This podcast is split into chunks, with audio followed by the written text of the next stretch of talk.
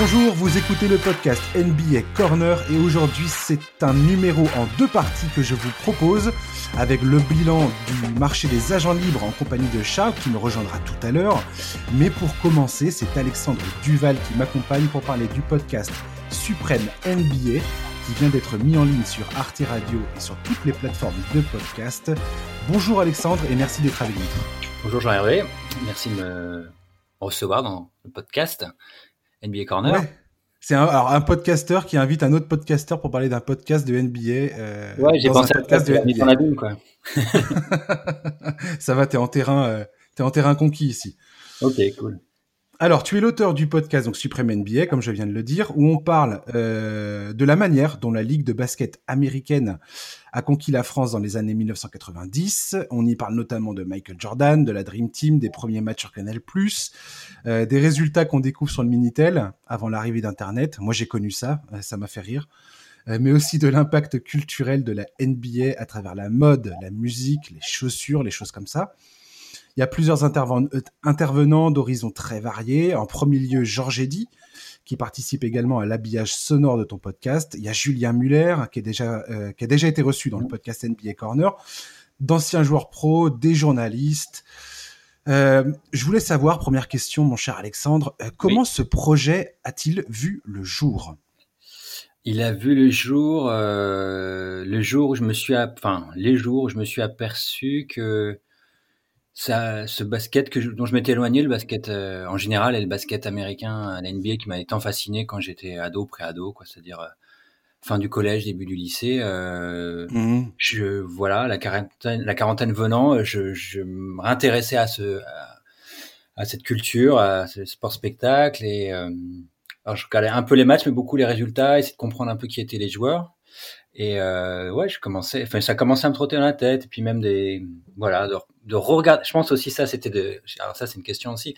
Est-ce que les, de re-regarder des, des vieilles euh, vidéos en fait, d'anciens matchs. Ouais, ouais, enfin, ou en tout cas des extraits, des, des top 10 ou enfin en tout cas plein de, plein de choses comme ça et je sais pas de, de manière. En plus, euh, sur les plateformes, ça peut être facilement addictif puisqu'on clique, puis on nous en propose une autre, puis ainsi de suite. Et puis du mmh. coup, euh, je sais pas, c'est devenu un peu obsessionnel. Et je me suis dit, il y a un truc là-dessus.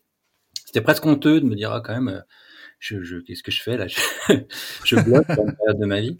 Et, euh, et donc j'ai essayé, de me, comme je faisais déjà de la radio et tout ça, là, je faisais, en plus j'étais formateur dans à Angoulême dans un master d'écriture et de réalisation. Je me suis dit, il y a peut-être un truc à écrire autour de ça, mais je savais pas trop quoi. J'avais l'envie en tout cas euh, de parler de ça, mais euh, à un moment, je me suis dit, bah ouais, j'ai peut-être euh, plus l'âge, euh, bah, voilà, même des joueurs les plus vieux. Euh, mmh. C'est Vince Carter le plus vieux là, mais voilà. Ouais, enfin, il vient, il vient de prendre sa retraite. Ouais. voilà, tu vois. Donc quand j'ai commencé, il était encore dans le bain, mais tu vois, petit à petit, il y avait euh, Nowitzki, euh, Ginobili qui, qui prenaient leur retraite. Et, et euh, voilà, donc je me suis dit, il y a peut-être un truc par rapport à ça, une nostalgie. qu'est-ce qu'on a, les rêves qu'on avait ado, qu'est-ce qu'on en a fait. Donc je voulais aller plus un truc un peu ironique sur le fait d'avoir rêvé comme tout le monde à l'époque, enfin, pour beaucoup de gens, de, participer de cet univers de la NBA, puis finalement, euh, voilà, euh, d'en être loin. Et, et en fait, c'était une, voilà, ça m'a aiguillé, mais c'était un peu une fausse piste aussi. Enfin, je suis vraiment, je suis content, enfin, en tout cas, du résultat de la série qui, me semble est plus large et auto-centré et plus, plus positive, même dans sa conclusion, je trouve. Euh, mais ça, c'était pas prémédité. Ouais. Et euh, ça, c'est les rencontres que j'ai pu faire. Mais euh, voilà, après, voilà, j'ai commencé à, à, tâter le terrain. Euh, voilà, un ami d'amis, Alexandre Vrac, euh, qui, a, qui, a, joué beaucoup au basket, qui est un ami de Julien Muller, d'ailleurs. C'est lui qui m'a aiguillé sur Julien Muller. D'accord. Euh, voilà, j'ai une conversation avec lui et voilà, ça m'a rassuré. Je me suis dit, au moins, je suis pas fou. Il y a d'autres gens qui, et après, beaucoup plus que moi, finalement, euh, ont été marqués et ont consacré du temps et de l'énergie pour cet univers-là. J'espère que je te fais pas une réponse trop longue, mais euh, non non ça me va. et euh, non parce que ça a été par étapes comme ça. Et après j'avais écrit une première mouture avec quelques interviews, dont Alexandre Braque, Julien Muller et, Samuel Nadeau, qui a été très important pour la série. Mm-hmm.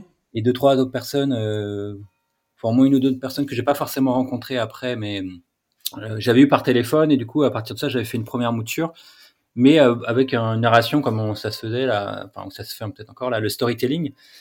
Mais on est un peu court, quoi, finalement, parce que mon histoire, moi, elle est pas, elle est pas dingue, quoi. et avec le basket, je veux dire, elle est pas. Ah ouais, bien sûr. Et même en faisant des blagues et en, en prenant la distance avec ce rêve là, c'est, je sais pas, ça tournait un peu court. C'est quand j'ai commencé à vraiment enregistrer plus de gens et un peu à la Colombo. Euh, non, mais aller, aller chercher des gens qui me disent Ah, mais dans ce cas-là, tu devrais interviewer machin, et ainsi de suite. Et puis, truc, ah bah oui, il est passionné, mais c'était à chaque fois des angles différents. Du coup, euh, par hasard, à un moment, ça rebondit quand j'ai fait un, à Poitiers, euh, au Confort Moderne, j'avais fait un, des enregistrements pour un, un, documentaire, justement. Et il y avait un gars qui euh, faisait un, il s'appelle Lelo Jimmy Batista, il est, il est journaliste. Et euh, t'entends peut-être beaucoup les cloches là, je sais pas. Derrière ouais, non, mais c'est très bien. Ça, ça, fait une ambiance sonore particulière. On, on, on est bien. On est, dans le, culte. Euh. Parce que la série s'ouvre par ça. Euh, et en fait, comment Donc Lélo Jimmy Batista, il a fait un bouquin qui s'appelle Tué par la mort, où il y avait des morts absurdes au cinéma en fait. Et j'ai regardé l'entrée basket. Euh, ballon de basket, apparemment, il y a un film où quelqu'un meurt avec un ballon de basket. Donc, D'accord. Ce gars-là, il a l'air de s'y connaître en, en, en, film et voilà, peut-être tu pourras me raconter au moins, euh, voilà, euh, peut-être des films où il y a des scènes comme ça, comment ça a pu marquer plus la semaine même année 80 quoi, même avant que la NBA euh, soit diffusée sur Canal, mais comment déjà on peut rassocier ce, les matchs de basket informels dans les films et voilà, que ça crée déjà un. Ouais, bien sûr, ouais. Et en fait, en l'interviewant, euh, bon, c'est pas une interview que j'ai gardée, mais euh, après, il m'a dit, ah, il y a des gens qui peuvent beaucoup mieux m'en parler que toi. Donc, je cherchais un journaliste, donc François, François Chevalier, que j'ai interviewé, qui était très intéressant, qui m'a amené après sur Texte Lacroix sur le marketing, qui est un spécialiste qui, moi, je trouve, a raconté plein de choses intéressantes. Mmh. Et euh, Jimmy Batista, il m'a aussi orienté vers Guillaume Marietta, qui est un chanteur euh, guitariste de, de, garage. Donc, ah, il est co collector sans passage. Voilà. Dans, lui, dans il a, podcast. collector. Pas, tout n'est pas expliqué, mais il, il a, hum, lui, il a vraiment fantasmé le basket, quoi. C'est pas lui faire injure, mais il a joué, mais euh, il n'y avait pas de terrain. Euh, il, est, il me l'a expliqué dans là où il habitait, dans la campagne Mosellane, il n'y avait pas de club ou, enfin, c'était très loin, quoi. Même s'il avait beau adorer ce sport, c'était compliqué.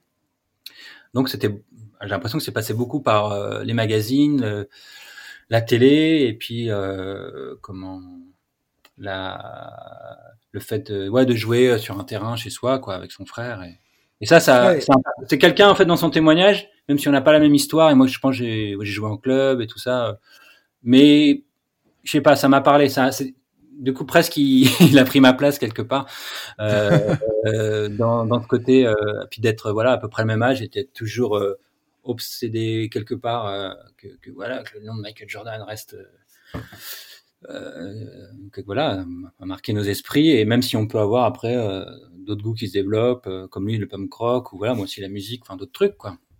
Et, voilà, donc ça s'est un peu aiguillé comme ça. Une amie aussi euh, qui, euh, une fois, je voulais prendre un thé, elle me dit voilà, j'aime bah, le basket. Ah oui, on regardait ça en Espagne avec mon frère, et puis ah, c'est pas mal. Enfin, c'est peut-être un truc. J'ai réinterviewé. Moi, je trouvais ça intéressant parce que ça dit aussi qu'il y a c'était dans dans d'autres pays en Europe que ça se développait au même moment et qu'il y avait un air du temps qui fait que même si on s'y intéressait pas de manière comment, comme un fan. Euh, il y avait des gens autour de nous. Enfin, c'était dans l'air du temps, quoi. Ouais, c'est vrai, que tu, tu, proposes un grand éventail de, de, témoignages comme ça, de gens qui expliquent comment ils en sont arrivés euh, à leur passion, euh, comment ils ont découvert le basket, comment ils sont tombés amoureux de la NBA, comment ils ont ils se sont mis à suivre la ligue et comment ils l'ont vécu euh, étant plus jeunes et, et, et aujourd'hui.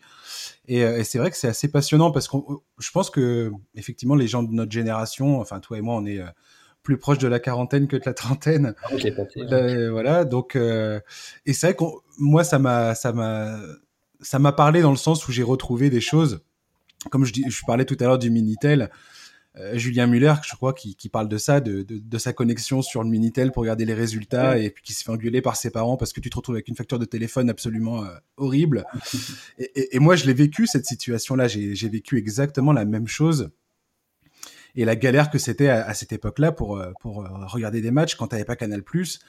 Alors euh, il y a France 3 qui, qui proposait des matchs à l'époque. Je, je, crois que c'est Georges Eddy qui le rappelle dans ton podcast. Euh, ouais, quelques alors, matchs et ainsi de suite. Stimulé et... à aller sur place eux-mêmes après. Pour, oui, euh... alors c'est ce qu'il explique, c'est que eux ils ont essayé de montrer qu'ils avaient une couverture beaucoup plus euh, sérieuse et poussée euh, pour plaire à la NBA et, et, avoir les et avoir les trucs quoi. Ben, c'était curieux. Des fois France 3, je fais une, une anecdote, mais D'ailleurs, mon frère peut toujours m'en vouloir parce qu'une fois, on a écrasé une cassette à lui parce qu'on mmh. On programmait et il y a eu un échange de cassettes. Ça a effacé une cassette à lui pour enregistrer un Détroit euh, Portland où je crois qu'ils ont pas mis un panier euh, pendant euh, le premier quart-temps, mais c'était ridicule. ouais. Et je sais pas comment ils faisaient pour sélectionner des matchs.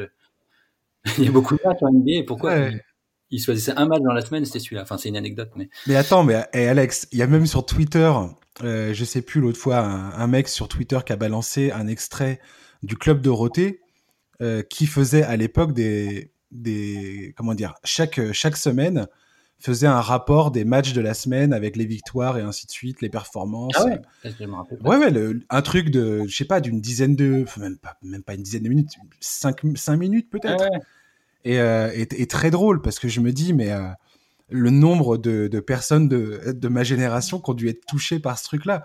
Alors moi, j'avais un peu oublié parce que je suis pas arrivé à la, euh, à la NBA de, par ce billet-là. J'ai pas attendu le club Dorothée pour me pour me laisser tenter par la NBA. Mais, euh, mais j'ai trouvé ça extrêmement drôle de me dire à quel point, à cette époque-là, euh, tout était à faire et, et, et, tu retrouvais de la NBA dans des, parfois dans des, dans des trucs aussi incongrus que le club Dorothée, quoi.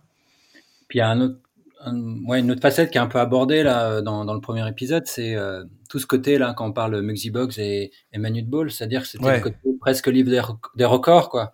Enfin, moi, je sais ouais, bien sûr. ça avec mes cousins, le livre des records, le mec le plus grand, de mètre 70, je sais pas quoi. Mais euh, c'était un peu, il y avait un peu de ce côté-là, quoi. Et, et effectivement, euh, et, et, Jordan apparaissait comme un mec. Euh... Enfin, moi, c'était avant qu'il qu gagne les titres et tout, et j'entendais parler de ça loin, mais c'était un, un joueur un peu modèle et d'une taille raisonnable. Enfin, comment dire, presque ouais, ouais, pas petit, mais Odile qui intervient dans le podcast, elle se rappelle presque comme c'était quelqu'un de petit par rapport à certains, parce que c'était un monde de géants dont on nous parlait, tout ça. Et... Voilà, c'est pas un mec où c'est compliqué de t'identifier à lui, voilà, alors voilà. qu'un mec de 2 mètres, de 2 mètres 15, c'est beaucoup plus, euh, c'est beaucoup plus difficile, quoi. Ouais. Ça, c'est sûr. Et il y avait quand même cette que... dimension, quoi. Enfin... Je voulais savoir également, est-ce que ça a été compliqué de convaincre Arte euh, de passer, parce que alors Arte c'est pareil, c'est pas forcément l'endroit où on s'attend à trouver un podcast sur la NBA. Euh, est-ce que ça a été compliqué de les, de les convaincre rapidement euh, L'argumentation, ça, ça, a été difficile ou pas? Non, bah en fait, ça s'est passé euh, non, assez facilement. Euh... Après, moi, je, je, travaille depuis 15 ans avec eux. Alors, ça veut pas dire que tous les sujets que je propose euh, sont acceptés ou voient le jour. Hein. Mais. T'as un passif, quoi. Ouais. T'as une relation, tu connais, tu connais les bonnes personnes. non, mais après, comme je, je parlais, enfin, j'ai fait un, en 2000, ça date maintenant, 2014, un, un documentaire sur les antennes libres qui s'appelle 90 FM. Donc c'est aussi sur les années 90. Et euh, ouais. là, c'était une commande d'Arte pour faire, euh, à parce que c'était Summer of the 90s, ils faisaient un truc euh, en partenariat, ce qui ne fait pas toujours entre la chaîne, vraiment la, la chaîne télé, quoi, et euh, la ouais. radio, sur un même thème, les années 90. Et euh, il y avait un truc aussi sur l'album euh, Time Bomb, le hip-hop. Et moi, et moi il m'avait confié un, donc euh, sur en fait, la commande, c'était plutôt de partir des archives, de retrouver des archives de cette époque-là, des libres antennes, euh, genre Doc, Eddie Fool et compagnie, et euh, presque de faire un pot pourri de ça. Enfin, ça, ça aurait pu être ça, quoi. Et puis en réfléchissant, mmh. suis dit, ça, ça peut être intéressant de rencontrer des, des gens, mais n'importe qui, enfin des témoins, et à, à, droite à gauche en France, qui puissent raconter un peu ce que c'était pour eux. Pas être juste dans, regardez, c'était un peu ridicule, ou j'en sais rien, ou, ou Bien se moquer. Enfin, voilà. Ça, ça peut être rigolo, mais je pense que ça pouvait tourner court, et puis euh, ça disait autre chose, quoi de, de ce rapport-là. C'est une époque aussi et l'information, comment les, un peu sociologique quoi, mais pas sociologique raconté par des sociologues, vraiment raconté par les gens qui l'ont vécu et puis souvent avec pas mal d'humour. Et je pense qu'il y avait euh, Sylvain Gir, là, qui est le rédacteur chef, il, je pense qu'il a peut-être senti qu'il y avait quelque chose aussi comme ça, là, qui pouvait aussi voir le jour avec un thème une nouvelle fois euh, dans les années 90. Sauf qu'au début, il m'a fait confiance pour quelque chose qui était du de l'ordre du storytelling, et on a perdu un petit peu de temps parce que c'était pas une bonne piste. Mais voilà, c'est comme ça que ça s'est fait, quoi. Et puis donc, euh, mais dès que j'avais envoyé une proposition euh, qui allait dans ce sens là, de, faire quelque chose sur le basket, et ces années-là, euh, Samuel Hirsch, qui est un des réalisateurs d'Arte Radio et avec qui on a travaillé pour la série, lui m'a envoyé tout de suite un message pour dire ah j'ai vraiment envie que ça voit le jour ce projet, voilà. Quoi. Et d'ailleurs euh, jusque là, encore dans les, bah, juste avant là, on a bossé ensemble, mais même là il y a eu des, non, avec le Covid on a fini par, on n'a pas fait le mix ensemble, on a travaillé à distance, donc ça c'est une petite technique, mais c'est juste pour euh, dire qu'il a vraiment beaucoup taffé pour que ça, ça voit le jour euh, dans de bonnes conditions, quoi. Ouais. Donc, c'est très impliqué, quoi.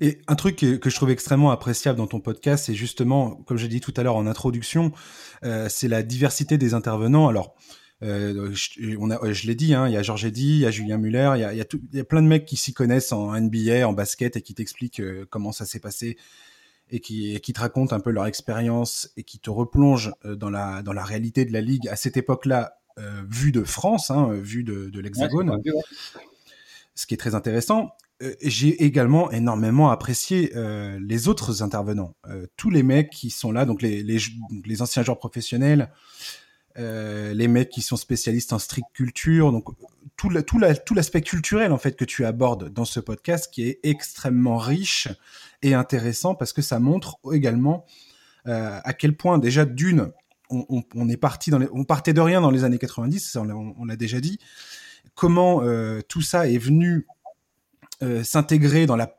Aujourd'hui, ça fait partie intégrante de la pop culture, mais à l'époque, c'était pas du tout évident. Et, ça, c'est assez bien retranscrit dans ton podcast. Et, j'aime bien également le clin d'œil. Enfin, le, le clin d'œil, c'est plus qu'un clin d'œil. Tu vas à la rencontre de joueurs de playground. Euh, comment ça, comment aussi ça, ça a conquis la, bah, le, le, basket de rue, comment tout ça s'est exprimé dans ce, dans la pratique de ce sport qui est un sport à part entière presque. Euh, comment ça, c'est venu naturellement dans la construction de ton podcast ou pas? Ah bah le playground c'était obligatoire quoi. Ouais, ouais, ouais on est d'accord. C'était obligatoire. Après la difficulté c'est que là, euh, par, tout à l'heure je parlais de 90 FM où euh, la base, la base c'était les archives que je pouvais retrouver euh, euh de Fun Radio et de Skyrock. Euh, là les archives de, de Playground, euh, je sais pas, pas évident quoi. Je suis tombé quand même sur un skate de Christian Povella. Il y a un, un extrait, on entend L'épisode 3, il commence par un extrait qui s'appelle euh, Le Playground de mon quartier. C'est un, un, groupe qui était de, de Sarcelles, je crois, qui ouais. avait un morceau comme ça. Mais après, la difficulté, c'était de rencontrer des gens. Puis après, il y en a plein des gens sur les terrains, mais euh, c'était, enfin voilà, l'une des grosses choses dans, le, dans la série, c'est le, le, le, casting, quoi, de trouver des, des gens, euh, je sais pas, enfin voilà, qui ça, que j'ai plaisir à interviewer, puis soit content aussi, enfin. Donc, euh, il y en a qu'un. C'est ça, ça qu'on n'imagine pas. Vraiment de, sur le terrain, on va dire. C'est-à-dire, mmh. Les autres, c'est tout en, tous en, parce que, en, en, studio, parce que la plupart du temps, j'essaie de, qu'on est vraiment euh, un peu comme on fait en ce moment là, mais là, on est à distance, mais, mais je veux dire, un temps arrêté, euh, euh, voilà, on a une discussion comme ça, et, et, après, en plus, on peut coller les ambiances qu'on veut, et, et puis, euh, voilà, enregistrer dans des bonnes conditions. Et, et pas trop faire du micro-trottoir, je veux dire, quoi.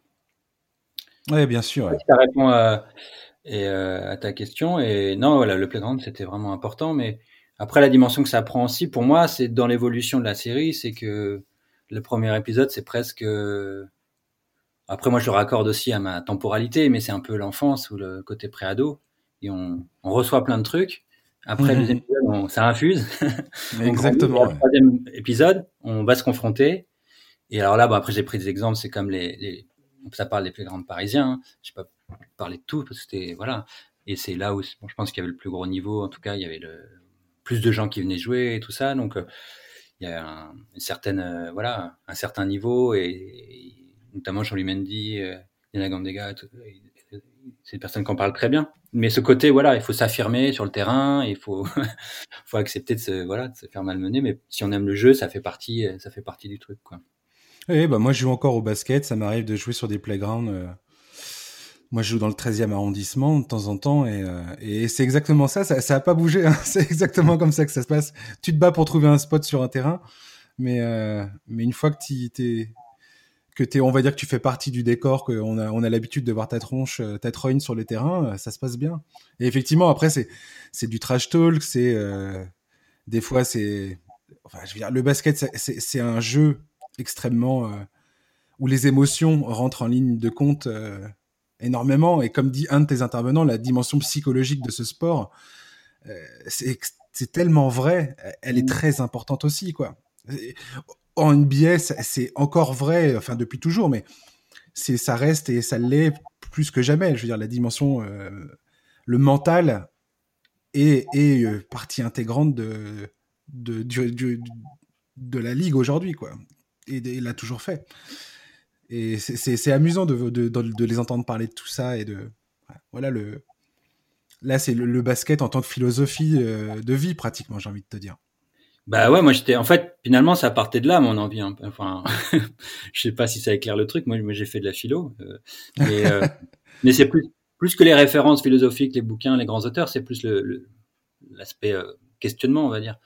Mmh et et c'est ça que j'aime bien en fait dans, dans enfin, la dimension psychologique ou philosophique. ouais, m'intéressait. Mais ça, c'était aller chercher l'intime chez les gens. Et il fallait des rencontres. Et ça, c'est pas forcément des trucs que tu peux faire avec un micro trottoir. Enfin, tu vois. Complètement, ouais. Donc, euh, de manière euh, spontanée. Donc, euh, même pour revenir, aux sources du projet, quand j'ai commencé, la première fois où j'ai fait une démarche par rapport à ce projet, c'est quand il y a eu Gary Payton qui est venu au Hall à Paris il y a trois ans. Ouais, ouais. Et je me suis dit, je vais aller là-bas. C'est peut-être, voilà, j'allais renifler ce qui se passe, quoi. en fait, il y a plein, plein de gens potentiellement qui auraient pu me parler de plein de trucs.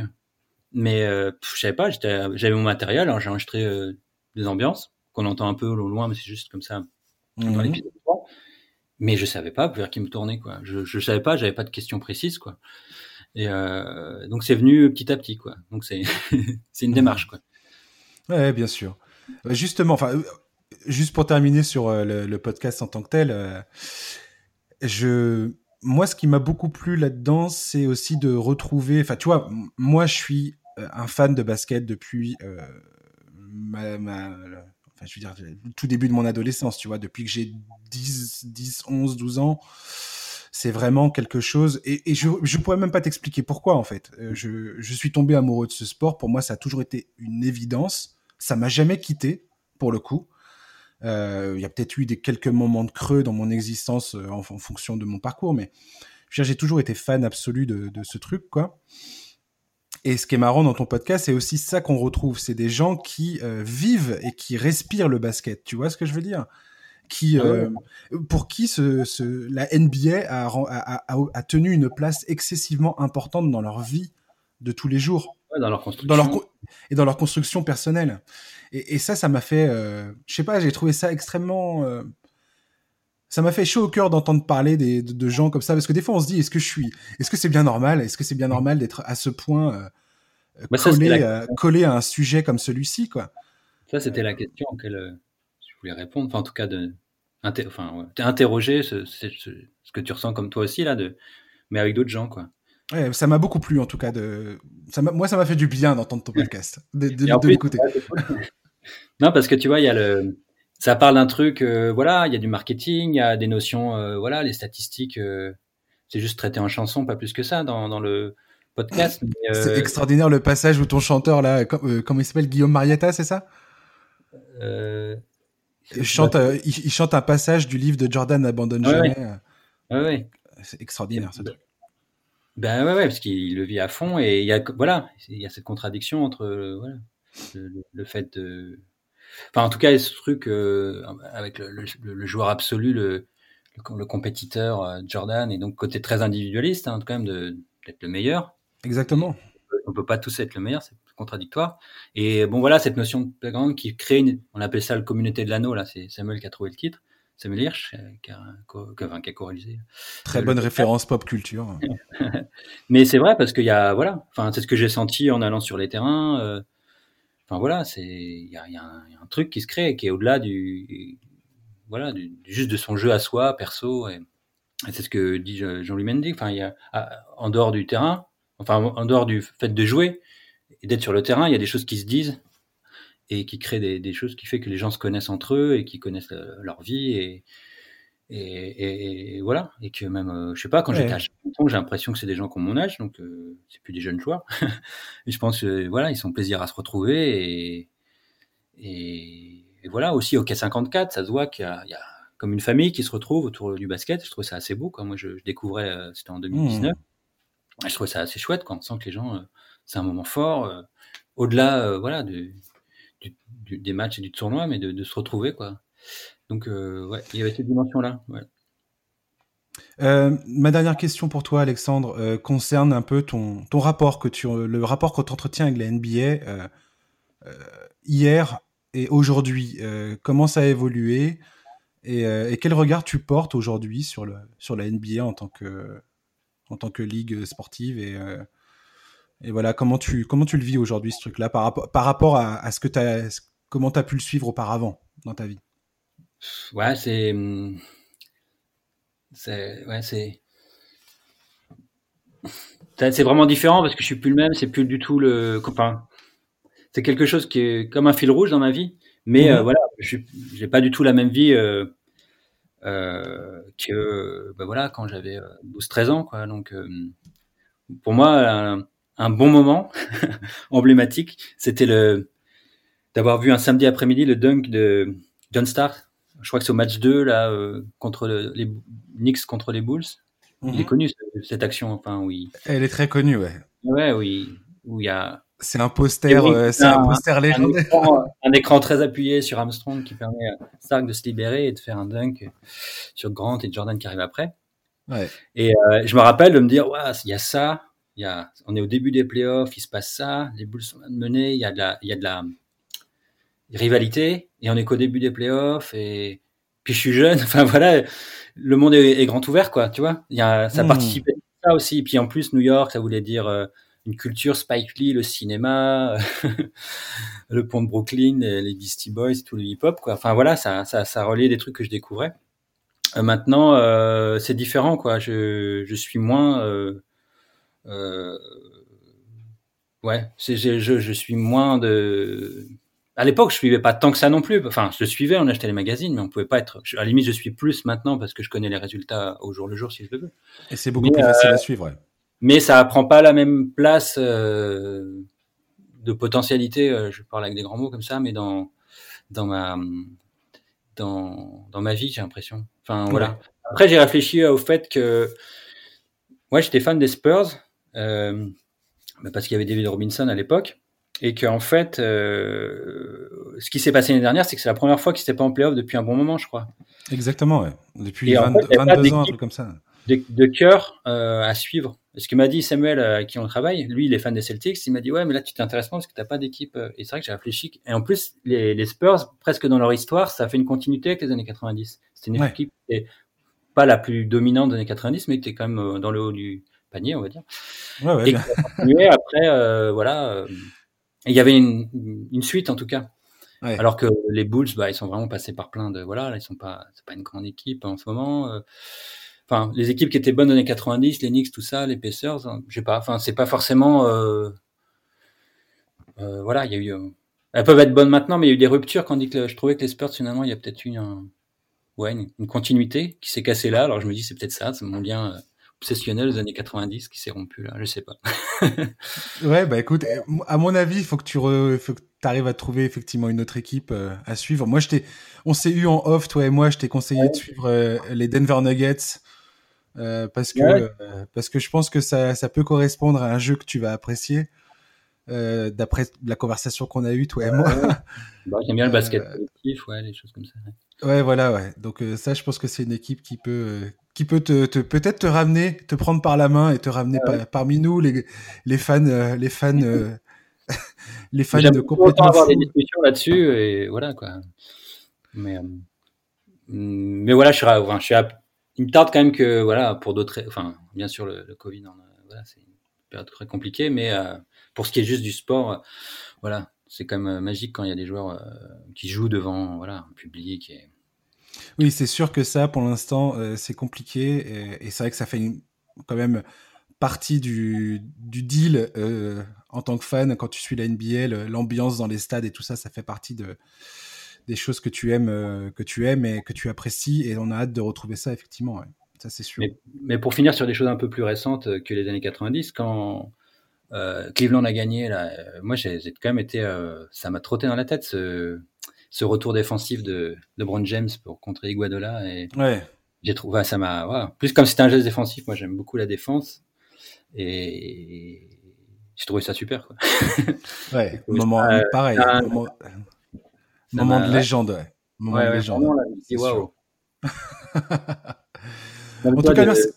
Bah ouais, merci en tout cas. Ouais, merci à toi Alexandre d'avoir euh, d'avoir accepté de venir nous parler de ton podcast. Eh ben, à bientôt. Bonne suite au podcast. Ouais. Merci beaucoup. Euh, et chers auditeurs, on se retrouve euh, bah, tout, tout de suite là deuxième partie euh, avec Charles sur le bilan du marché des euh, transferts et de l'intersaison. À tout de suite.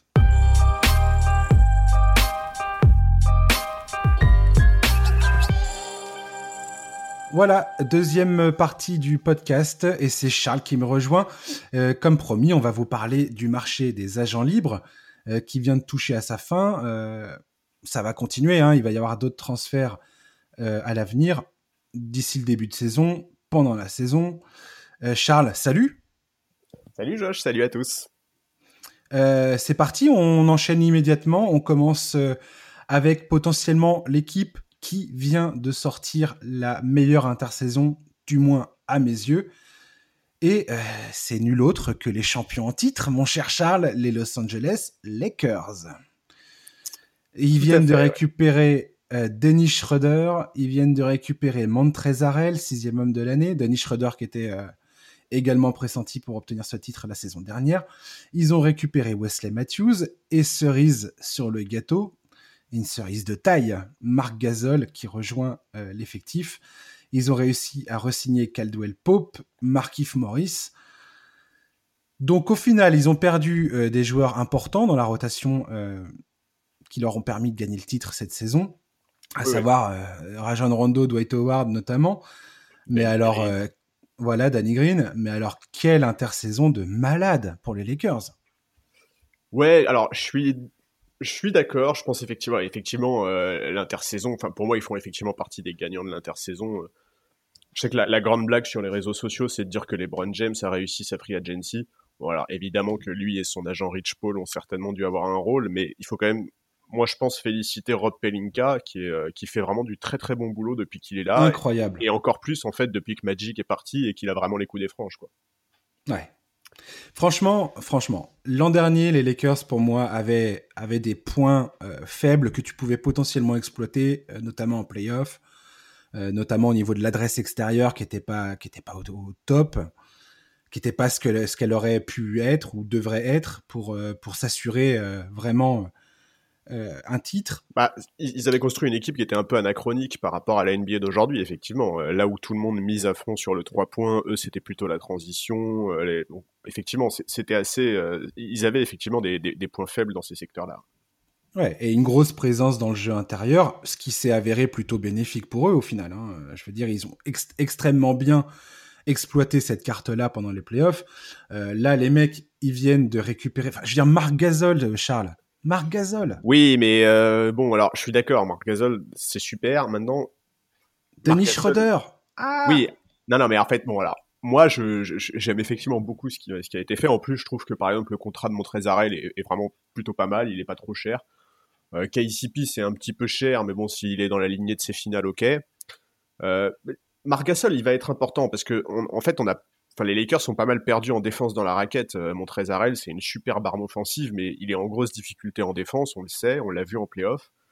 Donc la raquette des Lakers, elle a perdu en verticalité, elle a perdu en défense. Donc effectivement, euh, Marc Gasol va être très important. Quand on se rappelle un peu des playoffs des Lakers, c'est notamment de, la série contre Denver. Bon, ben, on se rend compte que, euh, par exemple, un Dwight Howard avait été extrêmement important en défense sur Jokic. Bon, aujourd'hui, il y a, plus ce profil-là dans la raquette des Lakers, ça c'est clair. Donc, soit Anthony Davis va devoir faire un, boulot encore plus important en défense, soit effectivement Marc Gasol va devoir montrer qu'il est encore, qu'il en a encore sous la pédale. Ah, il en a encore sous la pédale. Hein. Il, il, est, il, figure encore aujourd'hui dans les, les box plus minus de ESPN Tout à fait. comme un des, un des meilleurs défenseurs intérieurs de la ligue. Il est dans le top 10, il me semble. Je suis d'accord, mais euh, je, pense qu'en playoff, il va vraiment avoir un rôle très important. Tu vois, si je devais caricaturer un peu, je te dirais que Montrezarel aura un gros rôle en saison régulière et que Marc Gasol aura un gros rôle en playoff. Quoi. Hmm. Montrezarel, euh, effectivement, il a montré clairement ses limites pendant les playoffs avec les Clippers. On l'a bien vu, hein, face à Jokic, le mec, c'était, euh, il était rendu à, l'état de poupée. ah ouais, c'était terrible totalement ineffective sur le terrain. maintenant, tu, tu, affaiblis quand même un de tes principaux rivaux à l'Ouest. Mais c'est ça, et ça quel plaisir. Dans l'opération. Donc euh, pour les Lakers, quoi qu'il arrive, c'est c'est quelque chose de gagnant, quoi. Là-dessus, je suis tout à fait d'accord. Et, puis sur l'impact aussi, parce qu'on sait que le, départ de Montrezarel a, assez, assez mal, a été assez mal vécu pardon, par les supporters, sûrement par quelques membres du vestiaire. Bon, euh, voilà, effectivement, ça, ça là-dessus, c'est très bien joué. En plus, Harrell était évidemment c'est un profil qui est courtisé. Bon, très bien. ça, là-dessus, je suis d'accord. Maintenant, et vraiment, en fait, j'attends de voir euh, j'attends de voir comment il va se comporter sur la saison. Est-ce que, est-ce que ces playoffs complètement ratés, le fait qu'il ait été autant exposé en défense, vont lui donner envie de bosser sur ce secteur-là ou pas? Ça, ça va être un des aspects qui va être intéressant pour moi. Hmm. Et Denis Schroeder, c'est c'est également un très très très bon recrutement. Tout à fait.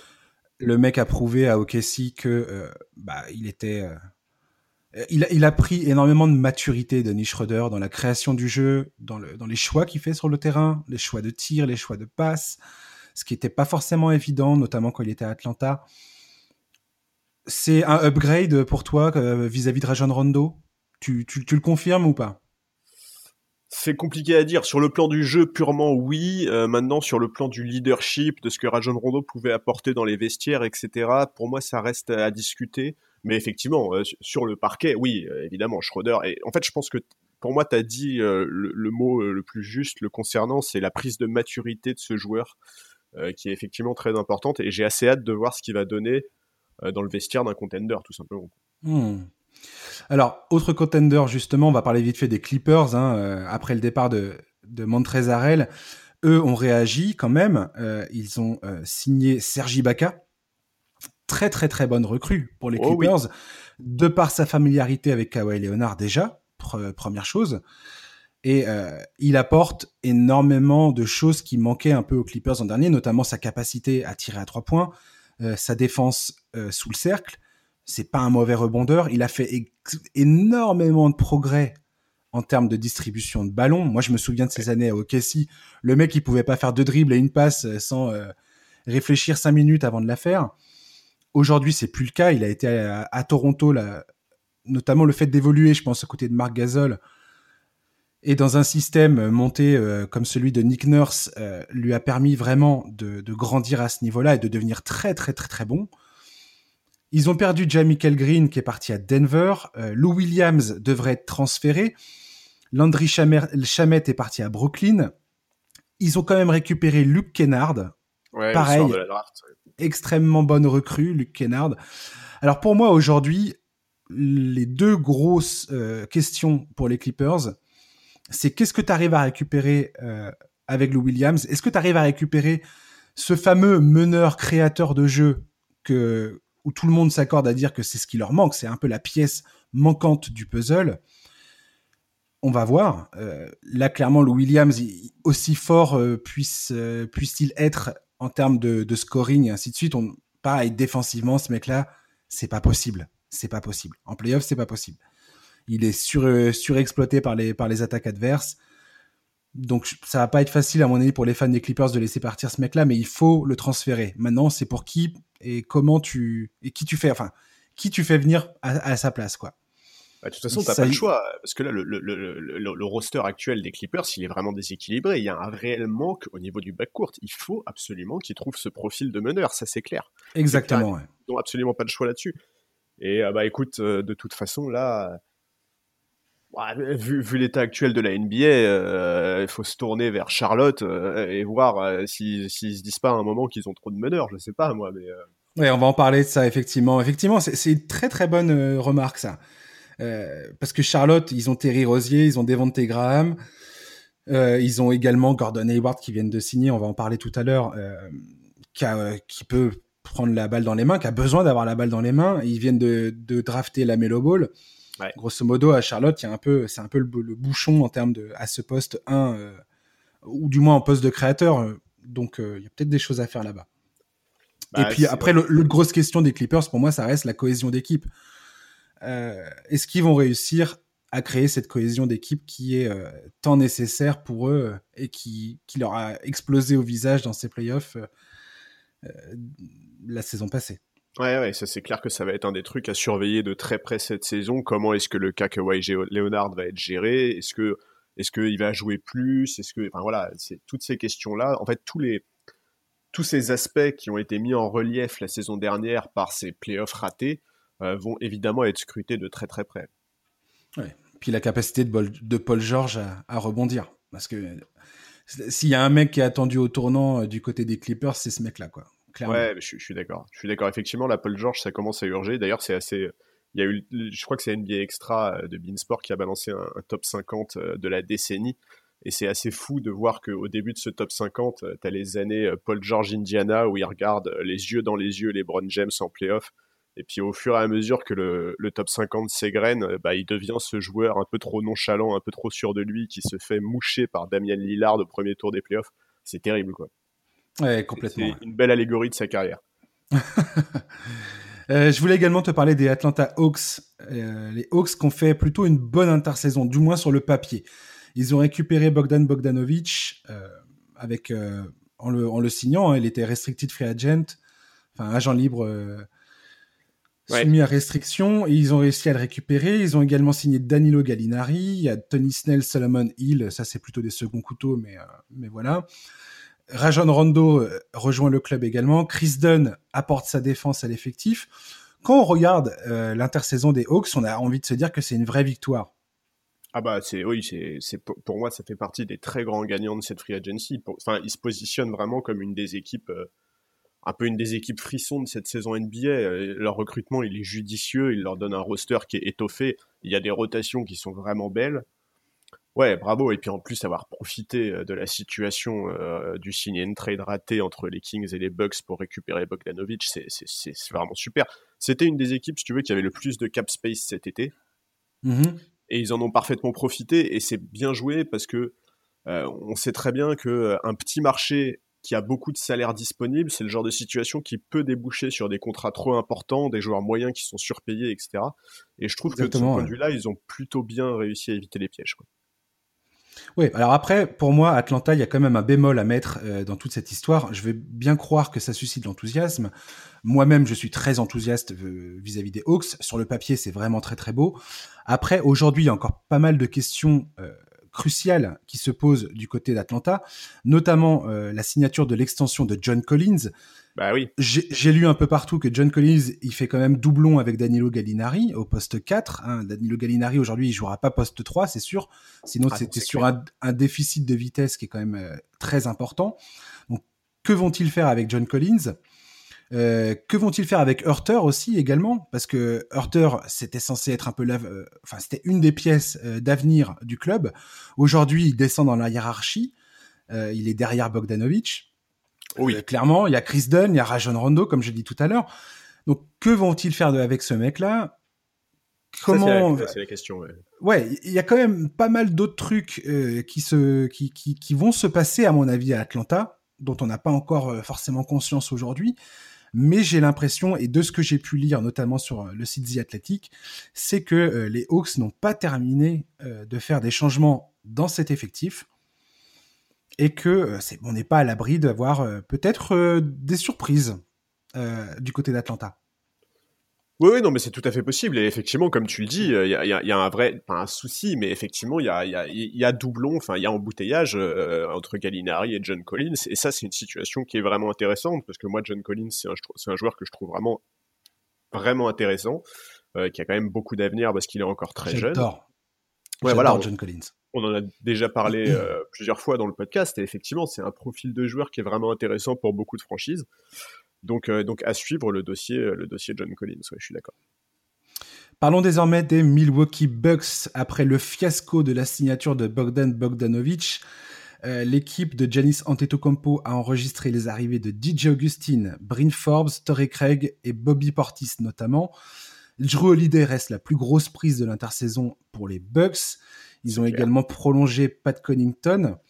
Alors, il faut bien comprendre, si on regarde un peu plus près quand même le, le, cas des Bucks, euh, pour moi, ils font partie des, des perdants de cette intersaison. Pourquoi? Pour la raison, la, première chose que j'ai dite les concernant, le fiasco de Bogdan Bogdanovic.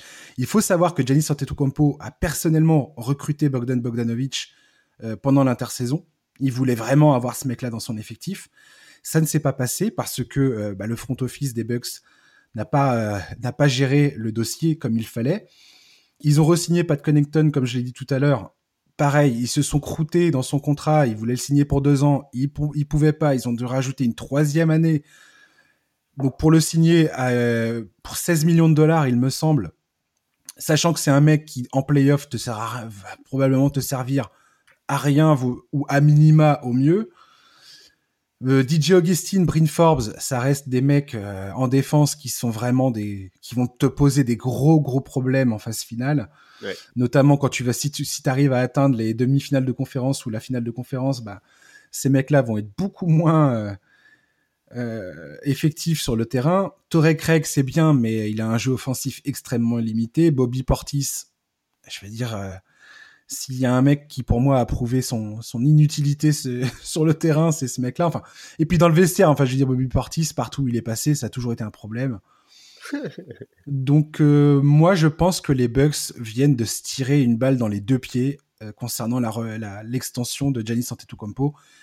Et j'ai envie de te dire que, à mon avis, ils vont le perdre, ce mec-là. Ah, je sais Alors, pas, mais c'est- ouais, de- sauf- tu vas voir dans quelques heures, il va, quoi. il va signer, il va signer son extension, tu vois. Oui, mais ça, ça voudra pas dire qu'il restera au-delà de l'été, de l'été prochain, tu vois. Euh, c'est, faut, faut être conscient de ça. C'est pas parce que Giannis finit par signer son extension que ça veut pas dire que l'été prochain il ne demande pas son trade. hein. Donc, bon, pff, moi je suis d'accord avec toi. Euh, pour moi, effectivement, euh, cette intersaison-là, ils ont probablement fait pas le pire, mais euh, un des pires scénarios euh, dans l'optique de conserver Giannis. C'est vachement mitigé. Bon, ils ont limité la casse parce que euh, franchement, c'était une catastrophe. hein, le, le. Ouais, mais voilà. Il s'agissait pas de limiter la casse, Exactement. Charles. Exactement. Il s'agissait de démontrer à Giannis Antetokounmpo Tout à que tu avais un front office compétent qui pouvait justement construire l'avenir autour de toi avec euh, te ramener les mecs que tu veux et faire des choses qui sont pertinentes et euh, qui t'amènent un peu plus proche de l'objectif. Euh, Mais c'est ça qui est pas, terrible. Pas du tout. C'est ça qui est terrible, c'est qu'aujourd'hui, on peut presque dire que parmi les gros contenders, ceux qui ont fait la pire free agency, bah, il y a les Bucks dans le, lot. Et ça, c'est, ça, c'est une catastrophe parce que, bah, parce que justement, euh, on parle de contender et Giannis, il est pas en NBA pour être MVP chaque saison et après s'arrêter aux demi-finales ou aux finales de conférence. Euh, Et Giannis, son but, c'est clairement le titre. Et, là, il fallait lui montrer que Milwaukee était capable de s'inscrire dans la durée parmi les gros contenders de la ligue, parmi les, franchises les plus ambitieuses et celles capables chaque saison d'aller chercher un titre NBA. Et ben là, effectivement, le signal envoyé, il est, il est pas, pas très bon. Alors après, ça dépendra quand même beaucoup de la saison qu'ils vont faire. On- n'est pas à l'abri d'une saison hallucinante euh, où Giannis nous montre encore quel extraterrestre il est. On sait pas. Mais, euh, mais effectivement, euh, sur le sur l'intersaison pure, sur la free agency pure, bah oui, c'est un échec pour les Bucks et, et c'est vraiment le pire signal envoyé à Giannis. Moi, j'ai aucun doute sur le fait que Giannis va encore nous démontrer euh, l'étendue de ses talents euh, sur les terrains euh, cette saison. Il n'y a pas de problème pour moi là-dessus. Le problème, c'est quand tu vas arriver en playoff. Ah oui, Je veux dire, ça, il- le mec, il s'est mangé trois ans de Bledsoe qui qui mouille le lit à chaque à chaque à chaque playoff. Et là, il se retrouve avec des mecs qui, grosso modo, quand ça sera quand, quand les, les séries vont devenir des guerres de tranchées, c'est des mecs sur qui tu peux difficilement compter. Quoi. À part Jrue Holiday, Jrue Holiday. Enfin, je veux dire, le trio Antetokounmpo, Jrue Holiday, Chris Middleton, il est très très fort. Il est très très fort ce, ce trio-là. Il n'y a pas de problème. oui. Maintenant, c'est tous les mecs euh, satellites autour d'eux. Euh, c'est moi, je trouve que les Bucks se sont affaiblis personnellement. Après, Bah, euh, je suis, a priori, je suis plutôt d'accord avec toi. Et puis, et puis, tu vois, genre, bon, alors après, c'est, on- je sais qu'en NBA, c'est pas forcément des aspects qui sont beaucoup mis, mais, mais tu vois, un Dante DiVincenzo, par exemple, qui sait que sa franchise voulait s'en, enfin, pas s'en débarrasser, mais qu'il était très clairement dans les trades. La situation, elle est quand même un peu bizarre. Enfin, moi, moi, j'attends de voir la saison qu'ils vont faire. Je, je suis vraiment, effectivement, pas confiant. Je pense effectivement que Giannis, euh, là, euh, Enfin, un, des, un des grands objectifs de cette intersaison, c'était de rapprocher Giannis euh, du contrat. Là, clairement, pour moi, Giannis, il s'est surtout rapproché de la porte. Quoi. tout à fait. Voilà. Sachant que derrière, tu as des équipes comme euh, Miami et surtout Dallas. Dallas, ils ont fait une intersaison entièrement axée sur la free agency de Giannis Antetokounmpo. Ouais, bien sûr. Et ils ont ré- quand tu regardes ce qu'ils ont réussi à faire avec les jeux de contrat, les signatures et ainsi de suite, euh, non seulement ils sont plutôt bien barrés pour la saison prochaine, et euh, ils ont un boulevard devant eux pour, euh, pour euh, être probablement l'équipe la mieux placée aujourd'hui pour signer Giannis Antetokounmpo ou faire un sign and trade avec, avec les Bucks. Quoi. Ouais. Et, Ouais, ouais. Les mecs, ils ont une autoroute. quoi. C'est ouf. Pour Miami, c'est plus compliqué. Avec l'extension de, de Bam Adebayo, euh, notamment un, une- une- un nouveau contrat qui a été obtenu parce que aussi Adebayo et Antetokounmpo ont le même agent. Donc pour faire, pour montrer à Giannis que bah, à Miami on s'occupe bien des agents libres et que et des, et des- et des pièces majeures de l'effectif. ils ont un peu dû euh, euh, signer à Debayo, ce qui est une, excellente signature pour Miami, il n'y a pas de problème. Oui, oui, oui. Mais, ça, il va falloir vraiment que Pat Riley fasse preuve de d'ingéniosité la, la, prochaine intersaison pour pour faire matcher les chiffres et les, et, les joueurs dans l'effectif, quoi. Oui, mais Pat Riley est un magicien et je pense oh qu'il n'aura aucun problème pour un joueur comme Giannis Antetokounmpo à trouver oh les ressources nécessaires dans son chapeau. J'en suis convaincu aussi. Euh, Portland, Portland Trailblazers. Retour de Carmelo Anthony, retour de Rodney Hood, arrivée de Robert Covington. Alors eh ça, trop fort. Trop trop fort. Ils ont également Enes Kanter qui revient. Euh, ils ont signé Harry Giles euh, en provenance de. Ouais. Très très très bonne intersaison du côté Portland. Robert Covington, c'est extraordinaire, une extraordinaire signature pour moi. Ah c'est un des le profil qui leur manquait, c'est probablement ce mec-là, quoi. Je, suis d'accord. Ah oui, non, moi je trouve que Portland a vraiment fait un super boulot. En plus, il semblerait, d'après euh, les déclarations du general manager, que Carmelo Anthony accepterait de sortir du banc sans problème, ce qui serait quand même euh, ouais, j'ai vu ça, une nouveauté dans sa carrière. Mais tant mieux, c'est génial. Euh, donc ouais, ouais, non, l'intersaison, l'intersaison de Portland, elle, est, elle est très belle. ça répond à des manques, des vrais manques qu'il y avait dans cette équipe. Euh, moi, j'ai très très hâte de voir ça. Je, je, ouais, je, je, pour moi, ils font clairement partie des grands gagnants. Et, je trouve que c'est, ouais, je trouve que c'est vraiment très très bien géré. Je pense que pour Damien Lillard, c'est potentiellement le meilleur effectif euh, qu'il a eu autour de lui à Portland. Oui, je, suis, je suis tout à fait d'accord. Hormis peut-être l'époque où il y avait ma, Lamarcus Aldridge, Batum, Wesley Matthews, euh, au tout début de sa carrière, là où il y avait, vraiment une très très belle équipe à Portland, mais. Ouais, mais effectivement, depuis que c'est son équipe, euh, je, suis d'accord. Moi, c'est, ouais, c'est. Non, vraiment, je, trouve que je trouve qu'ils ont extrêmement bien bossé sur cette intersaison. Ça a été rapide, ça a été propre. Enfin, vraiment, euh, c'est bien pensé, c'est bien fait, et, j'ai vraiment hâte de voir ce que ça va donner. Ouais. Euh, je ne pouvais pas passer un podcast sur les marchés des transferts sans évoquer les Denver Nuggets. Pourquoi je parle d'eux? Parce qu'ils étaient quand même en finale de conférence Ouest la saison passée. Euh, ils ont perdu Jeremy Grant, qui a signé à Détroit. Apparemment, il voulait absolument signer là-bas. Il, avait vraiment le choix entre Denver et Détroit. Hein. Euh, Denver était prêt à lui filer l'argent qu'il exigeait. Et finalement, il s'est barré là-bas parce que Détroit, apparemment, lui a promis euh, un rôle beaucoup plus important dans l'effectif. En attaque notamment, oui.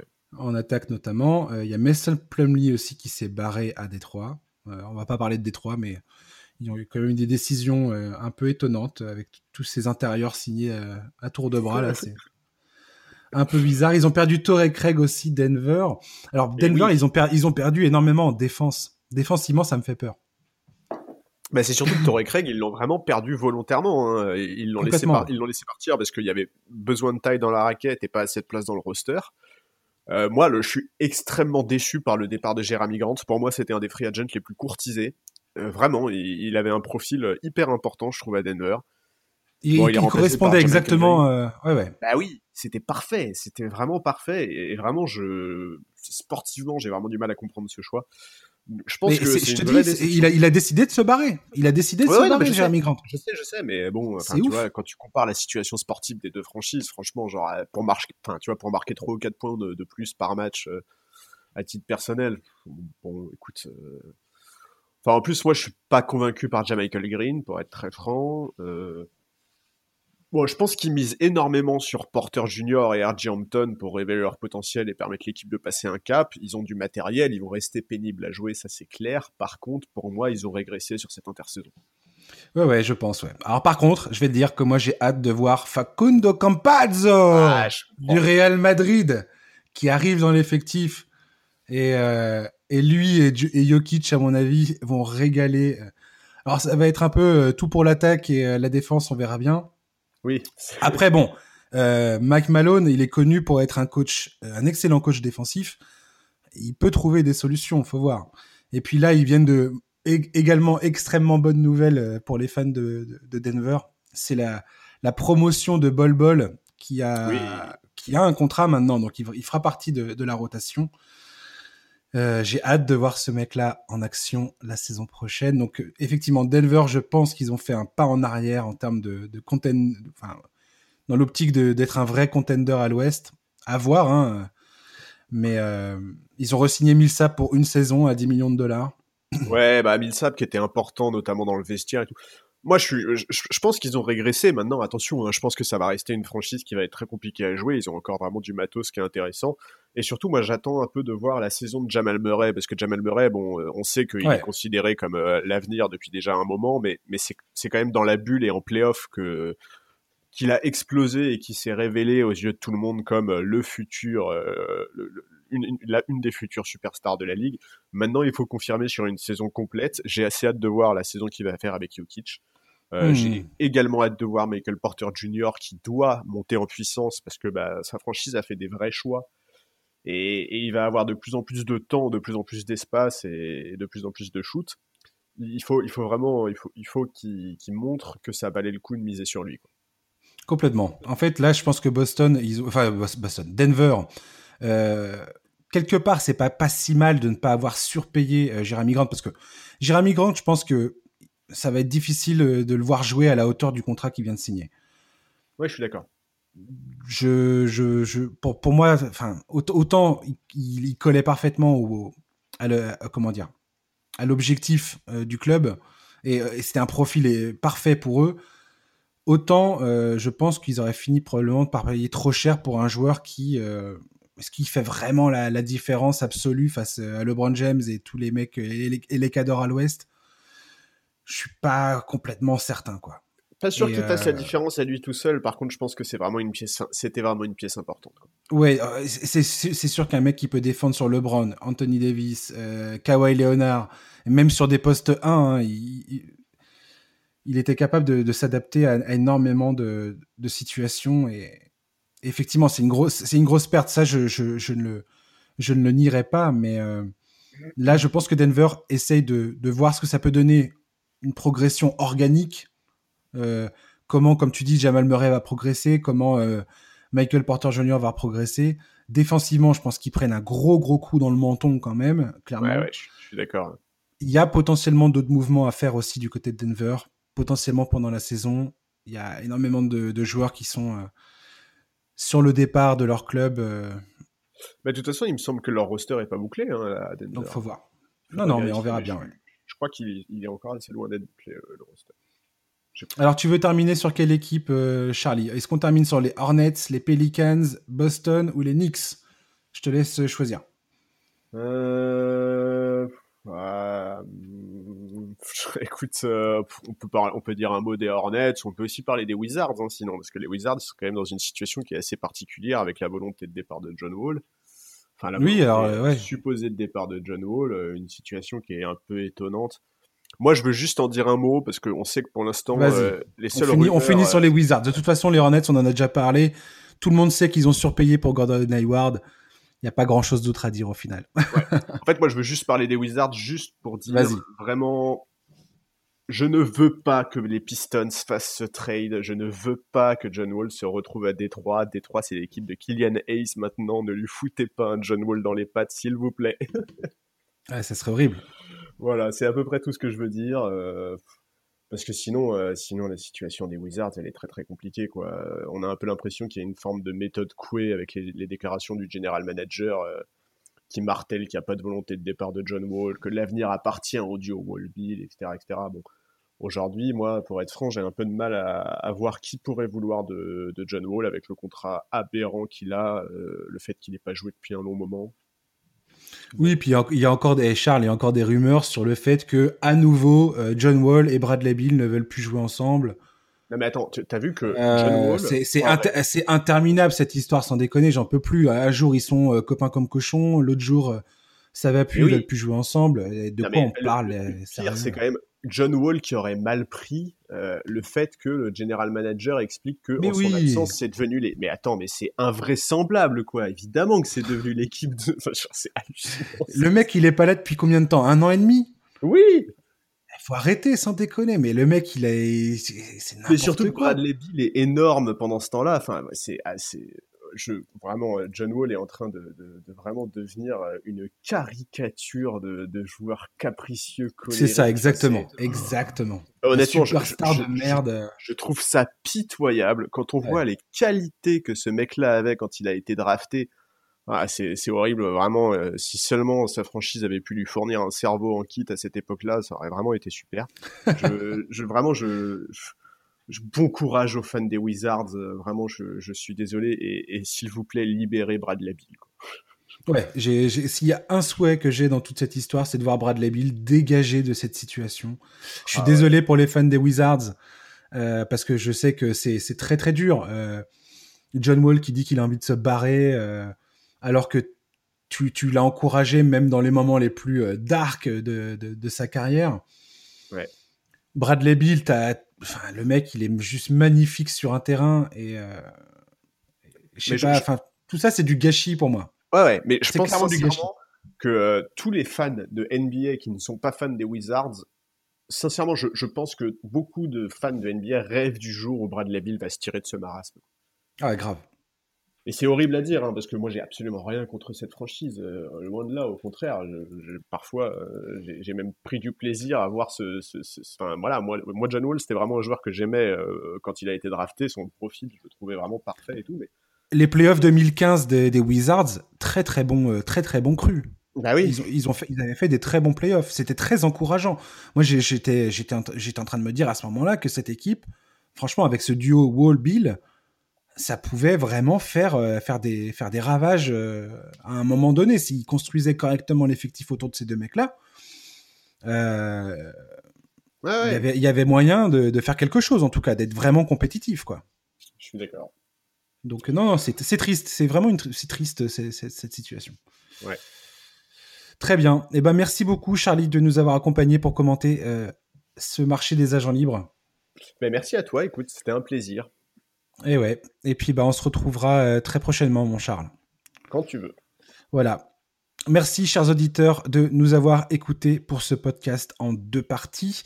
On se retrouve euh, la semaine prochaine pour un nouveau numéro de NBA Corner. D'ici là, passez une bonne fin de journée, une bonne fin de semaine et un très bon week-end. Je tenais aussi à remercier très personnellement euh, les quelques personnes qui sont allées sur Apple Podcast pour nous faire des commentaires euh, très positifs. Euh, ça me fait très très très plaisir, ça fait chaud au cœur. Merci à vous d'être des auditeurs assidus du podcast. voilà, merci. Passez une bonne fin de journée. À très bientôt. Bye bye. Ciao.